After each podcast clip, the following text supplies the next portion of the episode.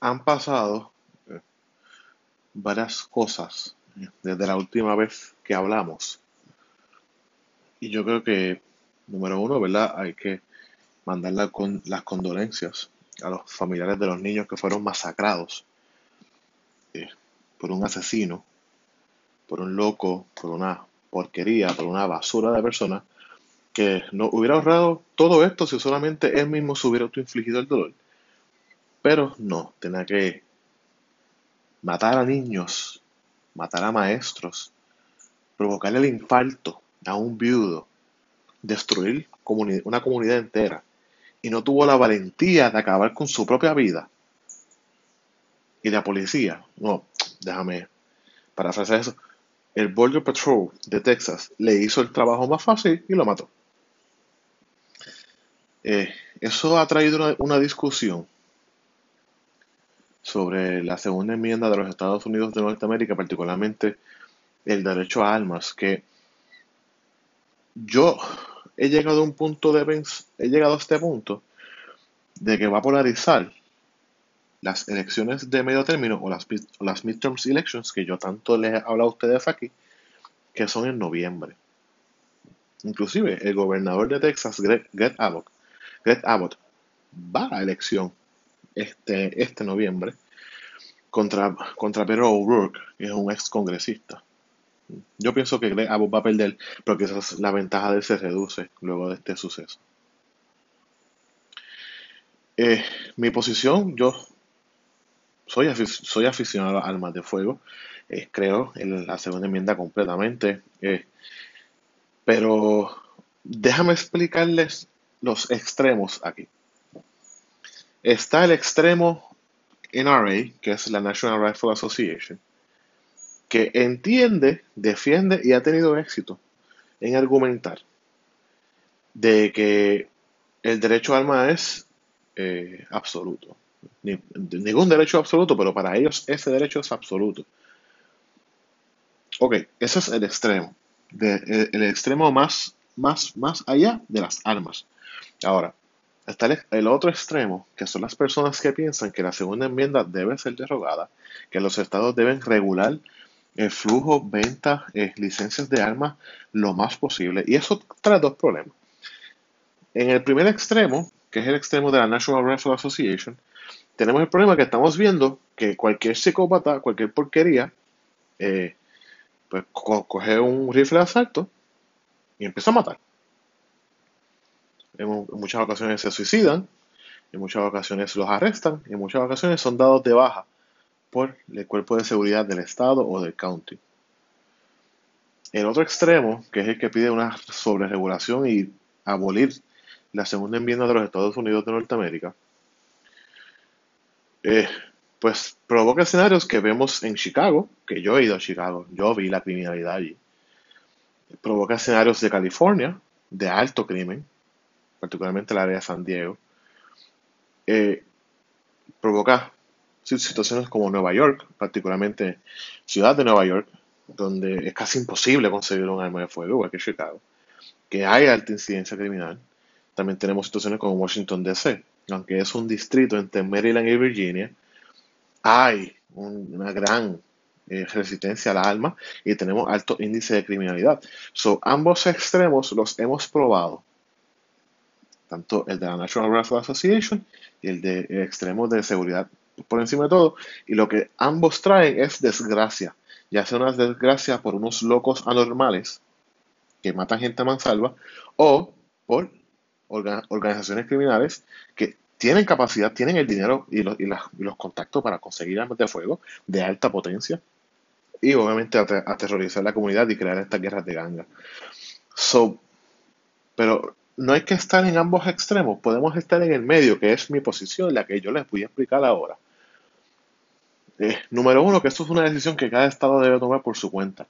El Congreso de Estados Unidos, ni el Senado Federal, ni el Tribunal Supremo de Estados Unidos, ni Casa Blanca, debería decirle a ningún estado qué hacer o no hacer en esta situación. Yo, que yo creo que la, decisión de, centro, ¿no? la más salomónica, eh, debería ser eh, total background checks, eh, registro de armas de fuego en base de datos del FBI y, del Estado.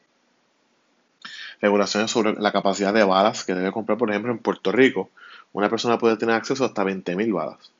En las 20.001, ya la policía, o ATF, o, whoever runs it, eh, quien sea que está a cargo de eso, pues toma acción y te da una visita sorpresa y pregunta. Pero no tiene que ser 20.000 balas, puede ser la bala 10.000, puede ser la bala 5.000. Eh, pues, que sea un número razonable, pero no muy eh, agresivo, que levante suspicacia en las personas que desconfían de las acciones gubernamentales. Porque al fin y al cabo, la discusión siempre redunda a la desconfianza que tenemos, ya sea de nuestros vecinos, ya sea de nuestros funcionarios electos o ya sea de la élite que esté gobernando. Entonces, uno no puede ser ni muy, muy abierto al, al, nivel de NRA o ni muy, muy cerrado al nivel de estos grupos, ¿verdad? Que piden seguridad por encima de todo. No tiene que ser mesurado en su posición y yo creo que la ley de armas en Puerto Rico, que quizás puede mejorar, yo no sé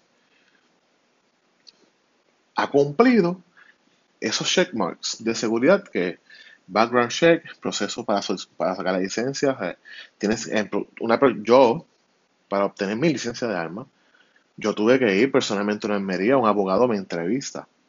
Se paga el comprobante de Hacienda. Y yo mismo tengo que hacer el trámite en la comandancia y, un, policía por una página de internet que tiene mi email. Eh, los policías me vieron mi cara, me cogieron mis huellas. ¿Sabe? Que hay un tipo de control, ¿no? Y yo creo que algo hay que hacer, definitivamente. La desgracia es increíble porque esta situación crea una desgracia y una virtud al mismo tiempo. Crea una virtud porque cae en ciclo electoral, ya tanto en primarista como electoral en noviembre, porque este año hay primarias y elecciones de medio término. También crea, la desgracia, que es la propia virtud, que cae en, tiempos de primaria y en tiempos de elección. esto es bastante sensitivo. No se debería politicar, pero ya lo están haciendo, obviamente, porque así son los políticos, no solo en Puerto Rico, sino en el mundo entero. ¿Sobre qué hace? traen los ejemplos de Nueva Zelanda, de Australia, que eh, hubo estas matanzas hace muchos años atrás y se reguló el flujo de rifles de asalto. En los 90, en el 94 particularmente se hizo exactamente lo mismo con bajo la presidencia de Bill Clinton. Pero tenía una un sunset clause, una fecha de caducidad que fue en el 2005, si no me equivoco, y obviamente no se, no se llevó a voto, no se reactivó esa cláusula, y desde el 2005 adelante pues han habido un aumento en, en matanzas a mansalvas, ¿verdad? En los Estados Unidos. Ahora, si yo creo o si creo o no que va a haber alguna solución a esto, no, no, no la va a haber. Porque aquí va a haber tanto protagonismo y tanto afán de unos que se mantenga exactamente como está o más libre de lo que ya es, que eso será imposible, y unos diciendo, no, regular to oblivion, o sea, que no existan las armas de fuego. Pues como esos van a ser los extremos, eso va a ser eh, los, los, polos. Eh, es, una, es una discusión eh, bipolar, no multipolar, tienen dos polos y nadie contempla el eje del medio, ¿verdad? Que mantiene a los polos separados es ese eje del medio que es el que acabo de explicar que debe ser la solución más salomónica. Pero ya veremos. Ahora bien, vamos a hablar de Chavito. Eh, también pasó por debajo del radar, porque han pasado tantas cosas que pasó por debajo del radar, que el presidente Biden está contemplando hacer una orden ejecutiva para eliminar 10 mil dólares de deuda a todos los borrowers de los Estados Unidos. Ok, ¿qué significa eso? Ay, perdón. ¿Qué significa eso? perdónenme, que obviamente eh, hay un problema que van a atender y van a empezar a medir el éxito con esta primera orden ejecutiva. Yo soy afín, perdónenme, que no debería haber deuda estudiantil, debe eliminarse, pero eso debe ir atado a una reforma en las instituciones universitarias, ya sea públicas o privadas.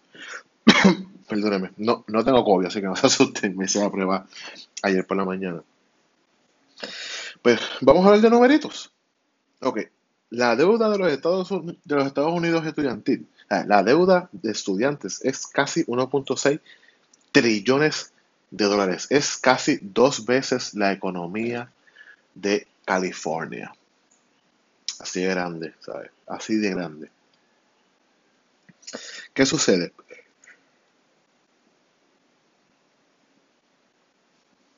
Eh, desde el año 1979 hasta el 2021, que es el último dato que tenemos, la inflación acumulativa de las universidades, la inflación, el costo de estudiar, ha aumentado en 1.323.52%. 1.323.52%. Desde el 79 hasta el 2021, en, en la inflación acumulada de los consumidores, o sea, la inflación que todos nosotros vivimos, ha aumentado 301.63%. Miren esa, esa disparidad. El mismo periodo de tiempo, la, inflación acumulativa es 301% versus la inflación universitaria 1.323.52%. Esto es enorme, ¿sabes? Si la gente, para que tengas una idea, si, si, Harvard, que es una de las, instituciones más prestigiosas del mundo y más cara de Estados Unidos, mantener, mantener sus precios acorde a la inflación normal de 301%, Harvard costaría en un promedio de alrededor de unos 15 mil dólares al año. Harvard hoy cuesta 52 mil dólares al año. Eso sin contar consumo en Cambridge, eh, en Massachusetts que es uno de los lugares, más exclusivos para vivir. So, comparen cuán diferente fuera la deuda estudiantil contemplando esos datos que yo les acabo de dar. Si el presidente Biden o cualquier presidente futuro va a eliminar la deuda estudiantil en su totalidad o en un 50% o 50 mil dólares hacia abajo suspendido y tú pagas lo demás y todos los programas que hay para eh, eh, forgiveness, eh, los programas de forgiveness, tiene que atender esto, ¿sabes? Ejemplo, universidades como John Hopkins, Harvard, Yale, Princeton, eh, Penn State, todas estas mega universidades tienen unos endowments que pueden literalmente ofrecer universidad gratuita con los estándares que tienen hoy. no tienen que cambiar los estándares de aceptación estudiantil. O, o sea, mantener el mismo nivel de aceptación estudiantil. Y pueden ofrecer eh, educación gratuita a nivel graduado, eh, de, subgraduado y graduado, por 50 o 60 años aproximadamente, sin coger un peso de gobierno, solamente con el ecosistema que tienen creados ellos, porque no pagan contribuciones, son un non-profit, eh, tienen subsidios estatales y federales y hasta de counties. Todo lo que eso conlleva, le pagan a estudiantes una miseria por estudio y trabajo, tienen instituciones, eh, tienen revistas que no le pagan a los estudiantes que practican y crean patentes y crean artículos y publican libros que ellos se nutren. si ellos mantienen eso mismo, sin coger ningún dólar ni de FAFSA ni de los programas de préstamos, préstamos federales o préstamos privados, pueden ofrecer universidad gratuita con el mismo nivel de aceptación, con los mismos estándares de calidad, de prestigio por aproximadamente 50 años. So, hasta que no se atienda a eso, de librar las universidades de la responsabilidad de, ofrecer estudios porquerías que no a nada aportan al desarrollo humano, que nada aporta al desarrollo social, que nada aporta al desarrollo familiar, que meramente dan diplomas por darlos, porque sí, un grado de Harvard te abre puertas, pero te abre puertas para pagar una deuda ridícula y absurda. Si tú no eres un legacy admissions, si tu familia no es de la élite, si tú no eres becado por promedio, si tú no eres excelente, pero suficientemente bueno para entrar a Harvard, vas a ser esclavo toda la vida de una deuda que no puedes ni quebrar. Y Harvard se queda con todo el dinero, hace endowments y prácticamente se lo reparten entre funcionarios administrativos y sus cocktail parties legendarios que hace allí Larry Summers. Pero olvidemos de Harvard. Universidades promedio, Interamericana, Universidad de Puerto Rico, Católica, Ana Geméndez, eh, escuelas de Derecho, escuelas de Medicina, tienen que atender sus costos universitarios, porque si el presidente Biden hoy dice, ¿sabes qué? Eso es 1.6 trillones de dólares, yo lo voy a condonar completo. Completo, en 20 años vamos a estar en exactamente el mismo lugar. Porque las universidades no se van a estar, inclusive las estás librando de responsabilidad. Porque las universidades si las universidades tuvieran un rol en esa deuda, si la universidad dice, ¿sabes qué? Si este estudiante, si, si, si, los gobiernos le dicen a las universidades que reciben el, dinero gratis, porque eso no es otra cosa, eso es dinero gratis, le dicen, oye, si este estudiante no puede pagar su deuda porque tú eres una institución irresponsable que no le das guía a tus estudiantes, sino que meramente los gradúas por graduarlos y por cobrarles. Gran parte de esa, esa responsabilidad de deuda va a ser tuya. Y si el estudiante no me puede pagar, tú como institución te haces responsable de pagarme por lo menos el 50% de esa deuda. Ahí es donde las cosas van a cambiar. Pero mientras eso no suceda, pues pueden condonar cada 20 años la deuda de estudiantil, la pueden hacer. Pero volvemos al ciclo, al ciclo, eso crea un ciclo vicioso increíble. Entonces, los títulos pierden significado. ¿no? So, eso es lo que quería traerles hoy. Excelente semana. Mañana es feriado. Disfrútenlo. Memóriales. Recordemos a los caídos, a las personas que han dado su vida por la libertad y, la democracia y para poder vivir el nivel de vida que vivimos hoy, que es el mejor nivel de vida en la historia de la humanidad. Así que cuídense mucho. Esto ha sido todo. Vamos por parte con Pete Marrero. Subscribe, dale like, dale share. Y recuerda que si te molestó algo de lo que yo dije, es porque es verdad.